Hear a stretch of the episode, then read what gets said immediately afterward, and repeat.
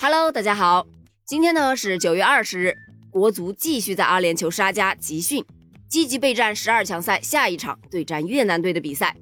在十九日，也就是昨天，中国队前锋张玉宁接受了记者的采访，在采访中啊，张玉宁就谈到球队近期的训练安排问题，他表示，在前两场比赛后，我们短暂休整了几天，这几天开始为后面两场比赛做一些体能储备，也会上一些强度。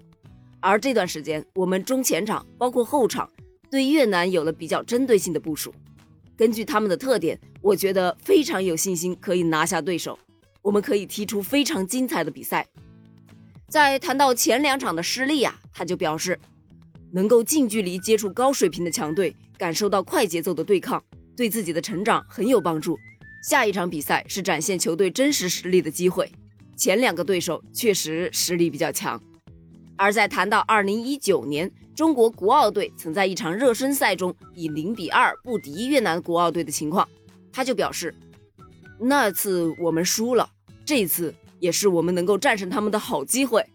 谈到从8月26日启程至今，中国队已经在境外封闭比赛训练将近一个月的时间，张玉宁就坦言啊，这对球队来说是个挑战，但大家都为了一个目标，所以我们能扛下来。我们是职业球员，必须做到这一点，同时也是代表国家。相信有了之前四十强赛的经验，大家都能够适应。平时大家也会聚在一起聊聊天、喝喝茶、看看比赛。而关于这次采访，有网友就表示，不应该是聚在一起讨论讨论战术、研究研究对手的比赛吗？上次对战日本队赛前的时候，好像也是这么说的。呵呵，不管怎么说呀，希望正如张玉宁所说。十月七日啊，咱们能够顺利拿下越南队，踢出精彩的比赛。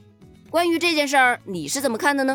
欢迎给我评论留言哦，我们下期接着聊。